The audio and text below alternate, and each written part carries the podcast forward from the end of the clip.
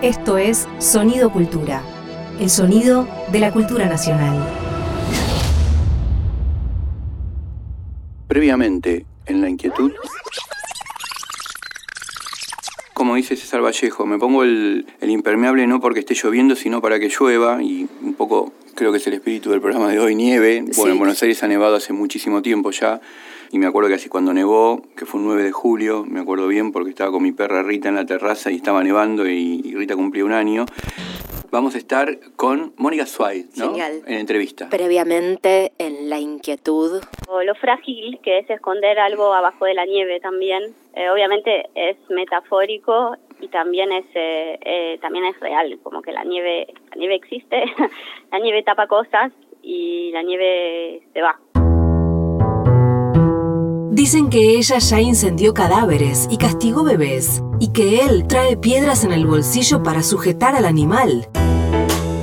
Marina Mariach y Fabián Casas llegan para hacer La Inquietud, un programa hecho de amor y voluntad.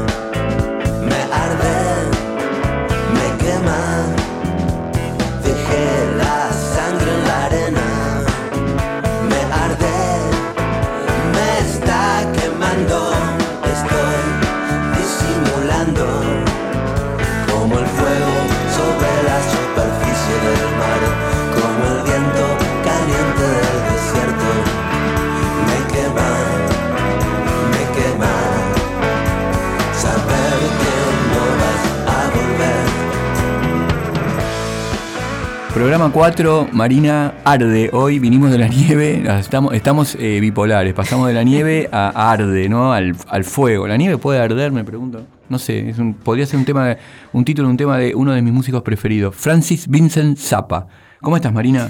Bien, ¿y vos? Bien, yo bien, acá tenemos, bueno, hoy tenemos, viene un entrevistado, es un poeta, Juan Fernando García, ¿no?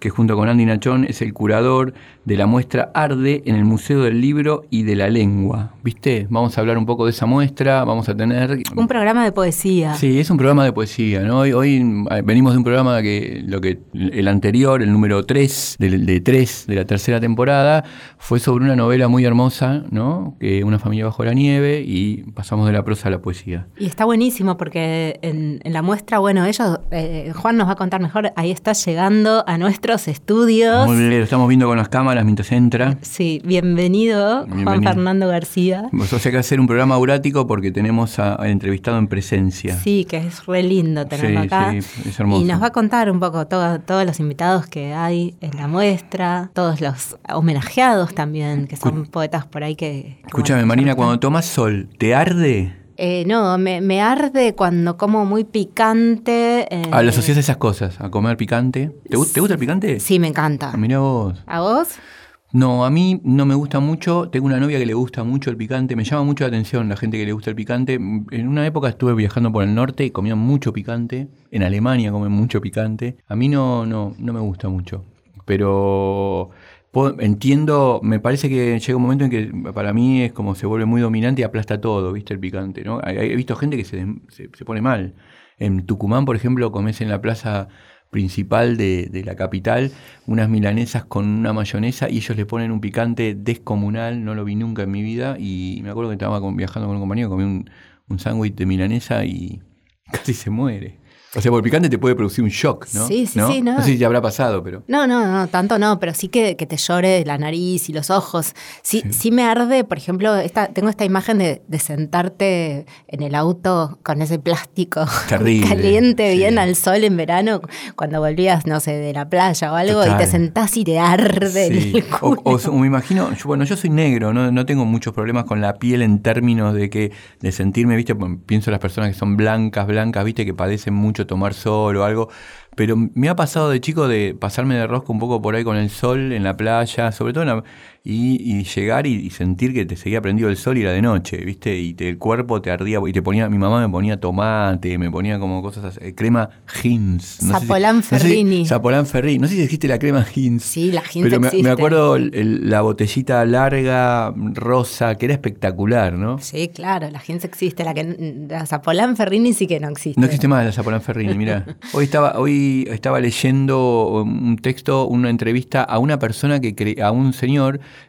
que era uno de los que, trabajó para una marca de, golosinas, mire, me acuerdo porque me dijiste Zapolán Ferrín, esas cosas, y él decía, yo fui el creador de Tubi 2, Tubi 3 y Tubi 4, y me acordé de todo eso porque había, había un tema hermoso, ¿no? Yo era un Tubi, andaba, parece un poema, yo a veces lo, pongo en los cursos de poesía para que analicen como si fuera un poema, parece un poema nonsense. Si me pedís la puedo cantar ahora mismo. Cantar, no, no, no, ¿te acordás o no? no, acá hay varios que la pueden cantar mejor que yo. Pero era genial, creo, creo que Tubi no está más, igual que Zapolán. No está más, no, El Tubi no está más. Pidamos una vuelta al tubi. Por favor. ¿El Chocatín Jack está?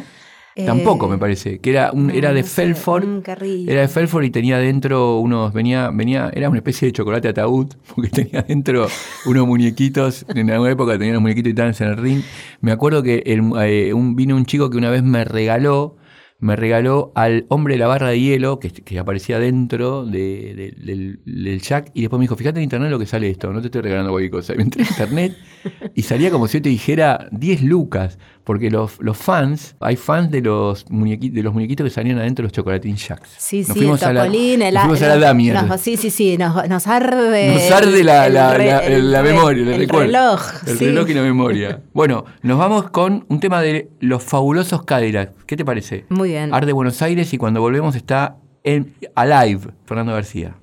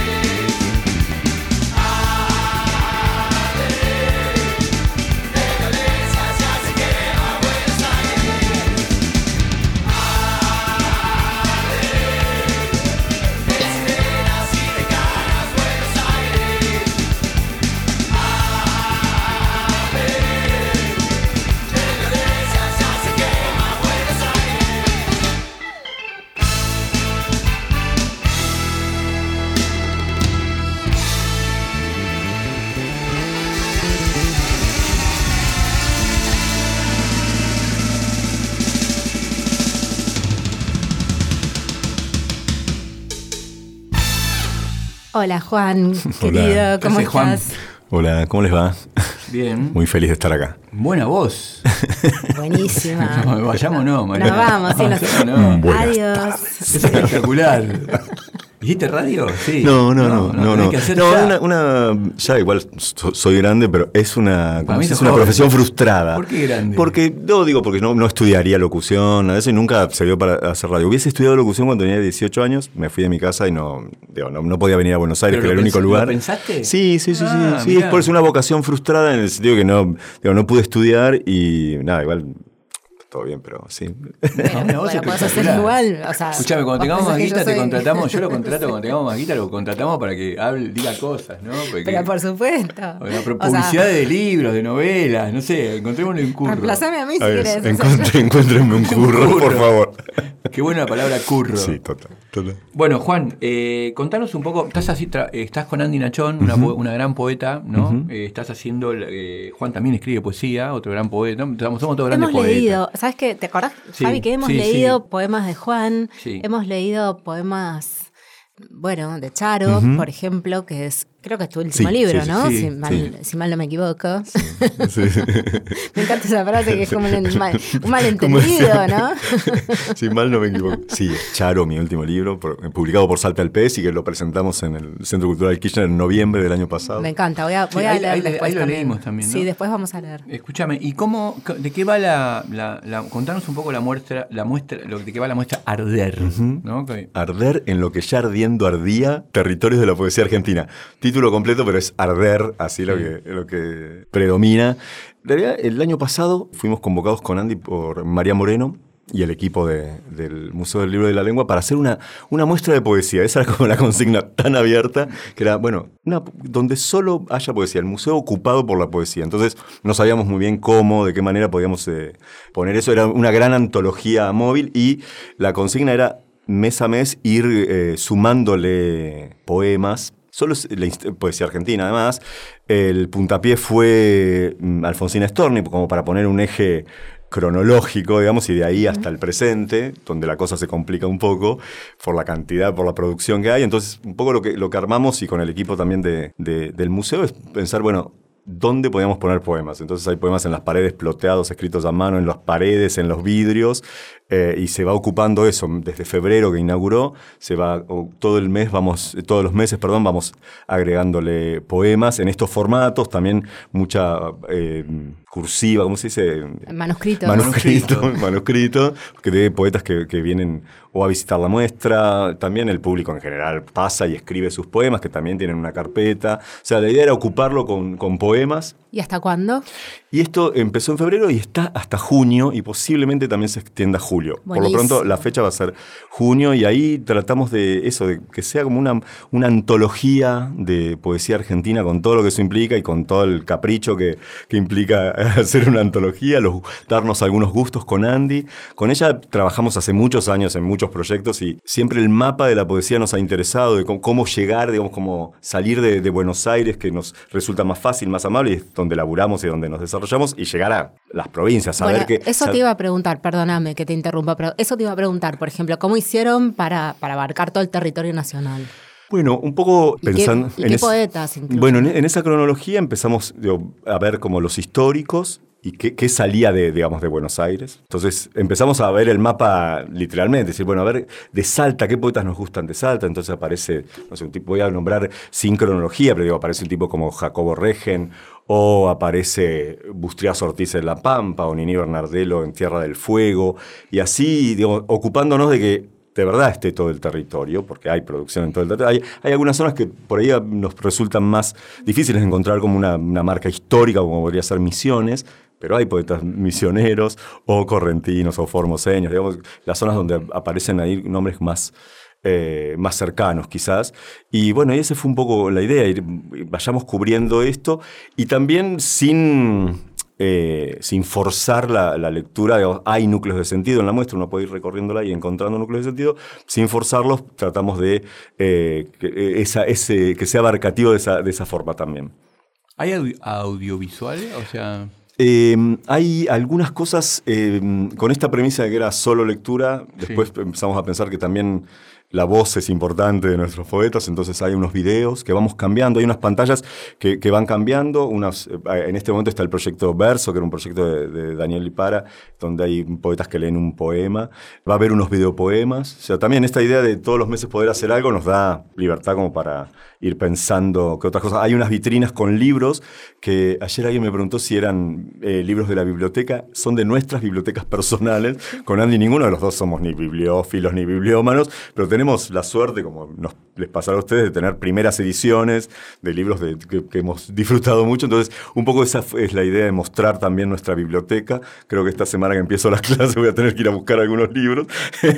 Eh, y em, también, que esto fue una, idea de, María, hay unos especie de altarcitos profanos que son las animitas, algo que yo no, conocía, que parece que en Chile se da mucho con ese nombre. Animitas que son eso, como unos altares, algunas poetas fallecidas. Hemos elegido poetas mujeres, pero podrían, hacer, podrían haber sido otros y está la, la animita de Estela Figueroa, de Mirta Rosenberg, de Juana Vignosi, de mm, esta, la Juana, ¿en qué lugar está? ¿En qué lugar físico está?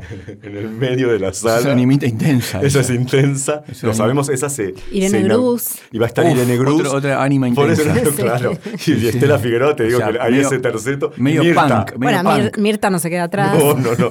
Ninguna de las cuatro. Esas son las. Bueno, la de mm, eh, Juana está en estos momentos como terminándose.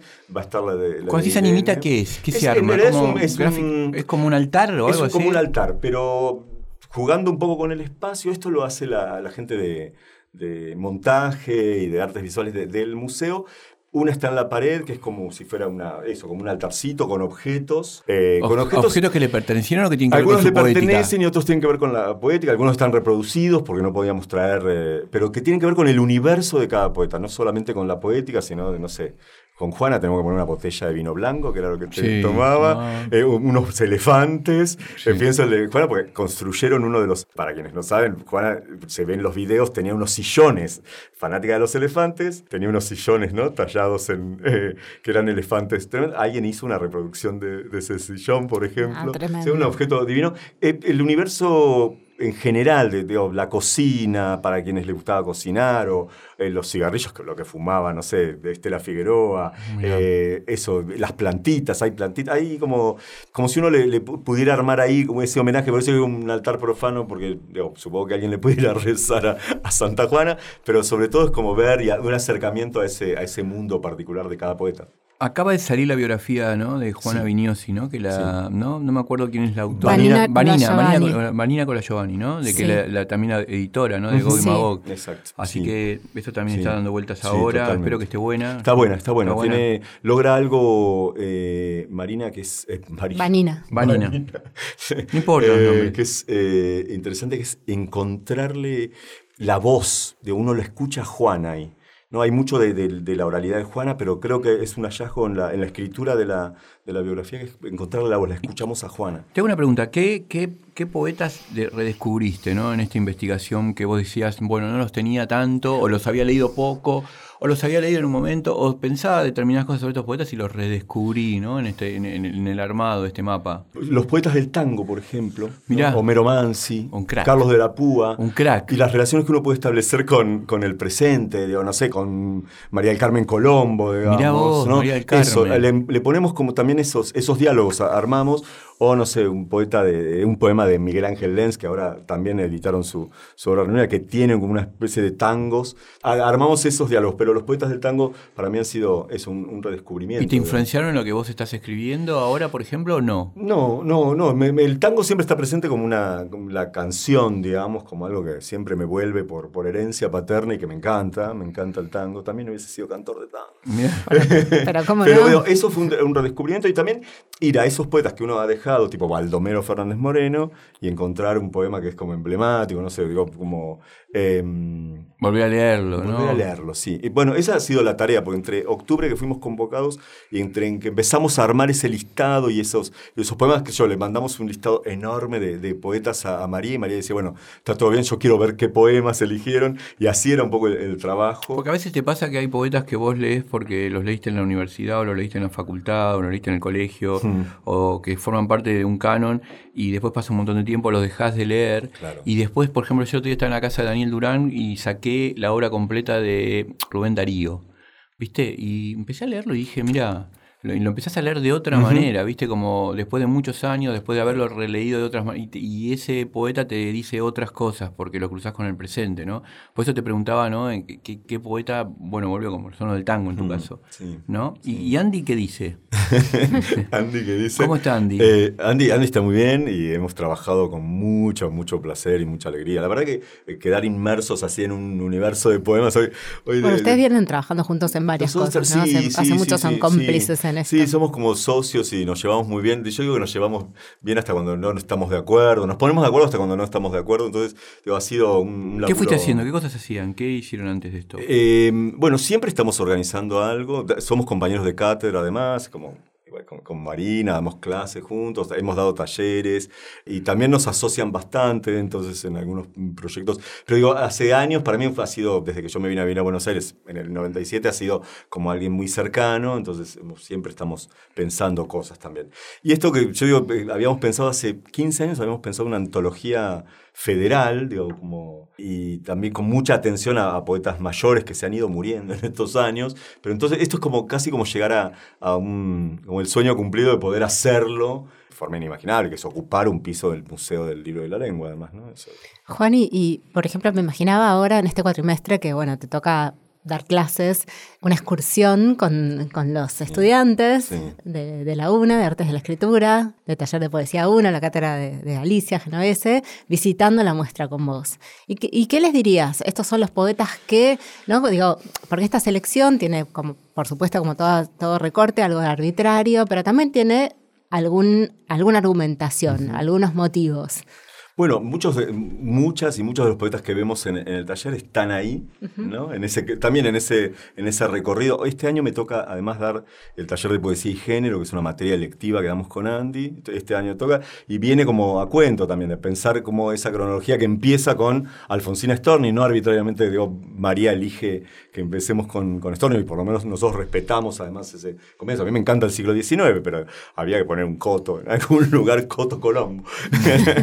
que ponerle un coto también en el, en el, presente. Y yo digo, creo que les, invitaría a hacer como un recorrido también por esos núcleos, que puedan descubrir esos núcleos de sentido. Que de alguna manera podrían también traerlos para, para la materia o para los ejercicios que hacemos en el taller. ¿no? Pero ya lo dijiste eso antes de los núcleos de sentido y, mm. vos que tirá, tirá algo, eh, una Las artes, artes poéticas, hablé de los poetas del tango, ahí hay algo de, la, de lo urbano y de la ciudad que se, que se da claramente con el paisaje urbano, el paisaje a la manera de Juan L. Artes poéticas. En, otro sentido, ¿no? Claro, los poetas del tango como la urbanidad de acá y Juan L. como más. Exacto, el, paisaje, Y a su vez el paisaje como metafísico, no sé. Bueno, el, el poeta del paisaje, ¿no? Digamos, con Juan L., pero digo, como eh, alguien que, relaciona su, poética con el paisaje de forma tan flagrante. Después, bueno, las, eh, las artes poéticas, las poetas mujeres dialogando entre sí, porque este, este aquelarre que, del que hablábamos hace un rato está también ahí. Dialoga Mirta con Irene, con Juana, eh, con Estela Figueroa, digamos. Es, de alguna manera es eso. Hablamos de núcleo de sentido para no decir estos poemas hablan de tal cosa, porque también uno en su cabeza después armará esos, esos cruces. ¿no? Claro. Sabes que con Juan nosotros nos vemos ocasionalmente, cuando lo veo, en nosotros vamos al mejor restaurante del mundo. ¿No? Por supuesto. El mejor restaurante del mundo que se llama, eh, en realidad ya casi no tiene nombre, pero se llamó en su momento, en el 64, José, que era el dueño del restaurante, que falleció hace un, año o dos, se llamó, se llamó, iba a decir, se llamó La Inquietud, se, llamaba El Renaciente. se, borraron. Lo de Carmen.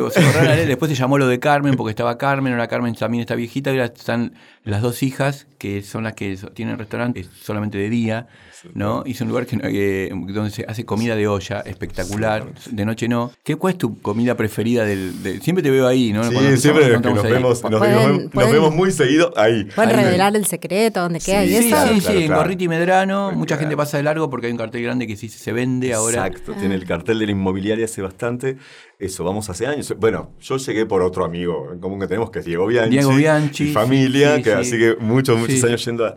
Mi plato ahí podría decir que los canelones son infalibles. Obra maestra. Pero el, la, tapa, la tapa de asado al horno, como no cocino carne, siempre es un bueno, Medrano y Gorriti. Mediodía de, lunes solamente, a domingo. de lunes a domingo solamente los... ¿no? son Son, geniales las chicas. Son geniales las chicas y, bueno, y se come re bien ahí, ¿no? Muy bien, sí, sí, sí. ¿Terminamos? ¿Cómo, cómo, estamos? ¿Cómo estamos de Yo tiempo? quiero preguntar algo más. Cinco eh, minutos, tenemos tiempo. ¿Hay lecturas en vivo o solo para ir y leer? ¿Cómo es? No, eh, hay, Contanos qué, actividades más hay en la, eh, la, la, idea es que todos los meses haya, ahora se usa hablar de activaciones. Las muestras se activan. No te puedo creer, no sabía. Se, activan, miren qué palabra. Somos curadores y además hacemos activaciones, actividades. Yo, pregunté actividades y se dice activaciones. Hay dos activaciones por mes. En este, el mes de marzo las vinculamos con, con fechas. El 7 fue el Día de la Visibilidad Lésbica y las vísperas del 8M. Mm, este, el 31 hacemos una, una, actividad, o se hace una actividad sobre la, memoria, ahí va, va, a haber varias lecturas, y todos los meses, abril, mayo, junio, eh, en general va a ser el primer viernes y el último viernes de cada mes, iremos variando según la agenda también del, del Museo del Libro y de la Lengua, que tiene mucha actividad, pero sí, ahí tratamos de invitar a otros poetas, eh, o colectivos, o grupos que estén haciendo cosas, pero, y también lectura en sala. Pasó una cosa muy en, febrero se hizo el Festival de Poesía, Poesía Ya en el Centro Cultural Kirchner y vinieron varios, varios poetas de, provincias y les invitamos antes de que inaugurara. O estaba, uno igual va a la muestra y ve como un work in progress, ¿eh? porque hay alguien que está pintando en la pared del equipo, se están agregando cosas, vas a ver la nimita en proceso.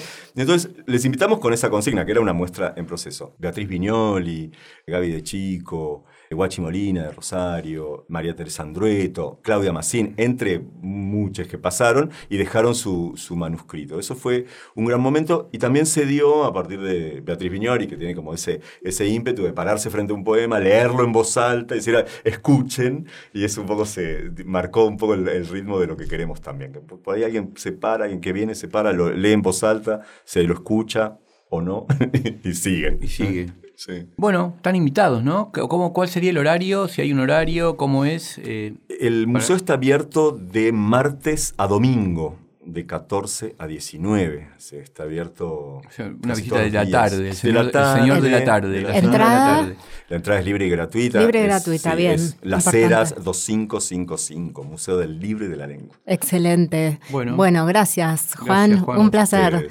vamos a leerte ahora en un ratito. Gracias. A bueno, nos vamos a ir escuchando a Benjamin Walker y Arderán.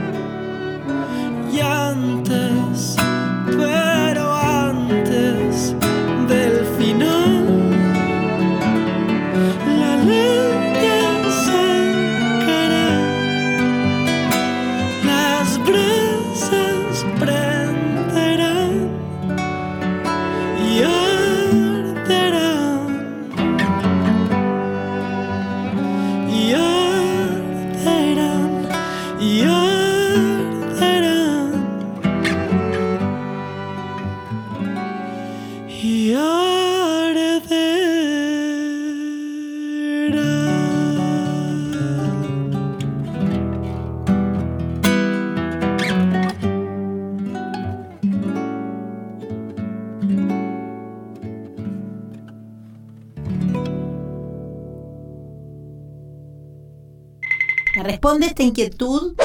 De los finales pienso que son tristes, que tienen la misma naturaleza que la muerte y entonces no hay manera que, que puedan ser felices. Lo que sí pienso es que hay diferentes tristezas y tal vez sí puede suceder que un final o que los finales tengan una tristeza, en el mejor de los casos, una tristeza maestra. Es decir, un final puede venir acompañado de un sentimiento abrumador y pesado y de angustia que del cual podemos aprender mucho y hasta diría sentirnos acompañados. Lo que creo sí que, que si esa tristeza que viene de los finales se vuelve una tristeza maestra, yo creo que siempre que sucede algún un aprendizaje, sí existe una pequeña felicidad. Entonces pienso que detrás de los finales hay una tristeza que si es una tristeza maestra, puede que pronto sea seguida por una pequeña felicidad. Muy bueno. Muy bueno. Esto fue eh, Mario Uric respondiendo una inquietud. Sí, nos respondió sobre los finales. Estaba pensando en el tema de Andrés, hoy abrimos con Andrés con Mearde todo lo que termina termina mal y si no termina se contamina más, dice Andrés, pero ella le da una vuelta espinociana, sí. vuelve esa, esa especie de tristeza que puede producir el final de algo, ¿no? Porque eh, pensaba cuando, mientras la escuchaba, tiene una voz hermosa, sí. y mientras la escuchaba, eh, e, esto de decir, bueno, cuando se termina un ciclo o algo, sin embargo, hiciste algo cumplido que estuvo bueno y te produce tristeza porque, bueno, terminaste una parte de tu vida o algo que, hiciste, que quisiste hacer, ¿no? Pienso en, millones de cosas que terminan. Eh, sin embargo, ella también dice, dice algo tan, re lindo, ¿no? Bueno, hay algo, hay algo que es una especie de, final secreto que te acompaña y que te ayuda, ¿no? No sé, no dijo exactamente esa palabra, dijo algo más lindo pero como que también encontrás un, rapto de felicidad, ¿no? En esas cosas cuando terminan, ¿no? A mí me parece que puede haber algo muy liberador en un final. Total. Yo pensaba, viste, cuando, no sé, en ese momento, no sé por qué pensé en el final de pones, tenés una pareja y, termina esa pareja y viene el, viene el tren y subís a la pareja que termina, pero también subís todos los fantasmas, todo y se van. No, decir que bueno. A mí a veces me da miedo de, lo atractivo que me parecen el final. los finales de la liberación esa. Que, me da miedo que me gusten tanto los finales. Y el, final y el comienzo, ¿no? Porque también el final de alguna manera también es el comienzo, ¿no? Sí. Mira, ¿sabes qué tengo acá, Mari? Porque pensando en esto, me puse a pensar en la muestra de, de la que vino Juan a hablar, ¿no? El curador. Y pensaba en, los poemas que yo hubiese puesto, que uno puede poner, ¿viste? no, por, ponerlos ahí. Y acaba de salir un libro que me parece hermoso, Lupa de la Inmersión, por Caleta Olivia, de Daniel Durán. Y lo estuve leyendo un montón, la verdad me gusta mucho lo que escribe Daniel. Y quería leer algunos, algunos poemas de ahí, ¿qué te parece? Como, bueno, haciendo un poco este, este raconto. Me parece buenísimo, es un librazo y me parece muy bueno lo que está sacando Caleta Olivia. Sí, me parece muy... Caleta, ¿Qué es? Caleta Olivia. Olivia sí, Yo también me confundo, digo, me, me, parece re lindo. Y tenía, eh, tenía este poema, a ver, lo tengo acá, no, no los marqué, pero los venía leyendo, ¿no? Mira, voy a leer de Lupa de la Inmersión este poema. Niño con banana, por ejemplo. La banana que pide que le pelen debe ser perfecta, verse blanca y en el punto justo entre lo duro y lo blandengue. No tener machucones oscuros ni cordones colgantes de fibra, entonces sí, la empuña y la va comiendo despacio mientras deambula por la casa, iluminando las habitaciones con su antorcha vegetal. Tiene otro poema que dice La tía Rosa. Son todos poemas, él dice ahí, el comienzo tiene un prólogo donde dice que, que este libro parte de lo que él denomina el género poema corto, el poema que lo mirás y en una simple vista te das cuenta de la morfología del poema, no excede la página. Por ahí hay alguno más largo, el que se llama Adjetivador Club, que yo lo escuché muchas veces Daniel recitando este poema, tiene muchos años ese poema y está recuperado acá, no, no lo había visto en ningún otro libro. La tía Rosa, en el auto con la mañana abierta, Manejaba mamá y nos fuimos a ver a su tía Rosa hasta el barrio Lesca. La casa de la vieja buena era de madera, adelante tenía una ligustrina en el matorral, atrás estaba la casa y adentro estaba lleno de cosas rarísimas que según me dijo la tía Rosa, la bruja buena, nunca más iba a poder recordar. ¿Te leo uno más? Sí, dale. Y está, eh, bueno, voy a leer Adjetivador Club, ¿no? Que es este poema que es un poquito más largo. Acá de lo que dice Daniel, bueno, se le va de la página. Él dice que el poema corto es un poema que tiene que ver con una página. Este se le va un poquito más. Es un poema que escuché mucho recitarlo. Daniel Durán es un poeta aurático. Eh, lo podés leer, yo lo asocio a algo que sentí con Sumo, ¿viste? Con Sumo, ¿no? La banda, porque Sumo siempre me pareció, sus discos me parecieron hermosos, me parece que es una banda hermosa si la escuchás en discos, pero cuando la viste en vivo hay algo que sentís después que los discos pierden. ¿Viste? Porque era una banda muy aurática, era muy potente. Yo me acuerdo la primera vez que vi a Sumo, lo vi en, una, en, un, en, un local que, si no me equivoco, se llamaba Dijul, estaba en la calle Córdoba. Tocaban ahí y me impactó porque no me gustaron, me, resultaron, no sé, me, me, chocaron. Y después, con el tiempo, eso que me impactó, todo lo que te va a gustar mucho, al principio a veces lo rechazás. Tenía una el cantante en vez de tener pelo largo, como yo acostumbraba a los, músicos de rock, estaba pelado, hablaba italiano, inglés, cantaba en cualquier idioma, era mucho sobre el escenario chico. La, baterista era una mujer, el, rock era muy reaccionario en ese momento, ¿viste? Y de golpe que tocara una mujer, todo me pareció rarísimo y después no me lo podía sacar de la cabeza, ¿viste? Y Durán tiene algo de eso también, cuando lo escuchaste leer en vivo es repotente, o sea que si los libros son hermosos, vayan y escúchenlo en vivo cuando puedan porque es increíble. Adjetivador Club. ¿Qué pregunta la tuya, Éter? ¿Qué pregunta por la chatarra que se purifica debajo del rocío? Sí, vuelve a la tierra la música del hierro, pero Éter, no pueden los insectos que la flor le orbitan hincarle su aguijón. Burbuja, jabón, se croma el pétalo, estas pálidas naves que florecen rotando van hacia la fábrica para moldear al Ford. Huele jazmín en la melodía de este convertible, viene la hormiga de la rosa por el cable del acelerador. ¿Qué pregunta, Éter, la tuya?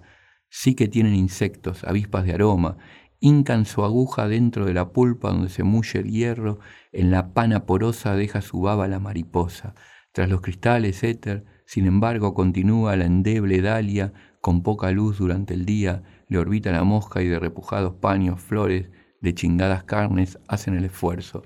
La obligación de amar tras los cristales de la lluvia magnética de un televisor descompuesto, golpean las puertas, éter, el cielo, a los estaños.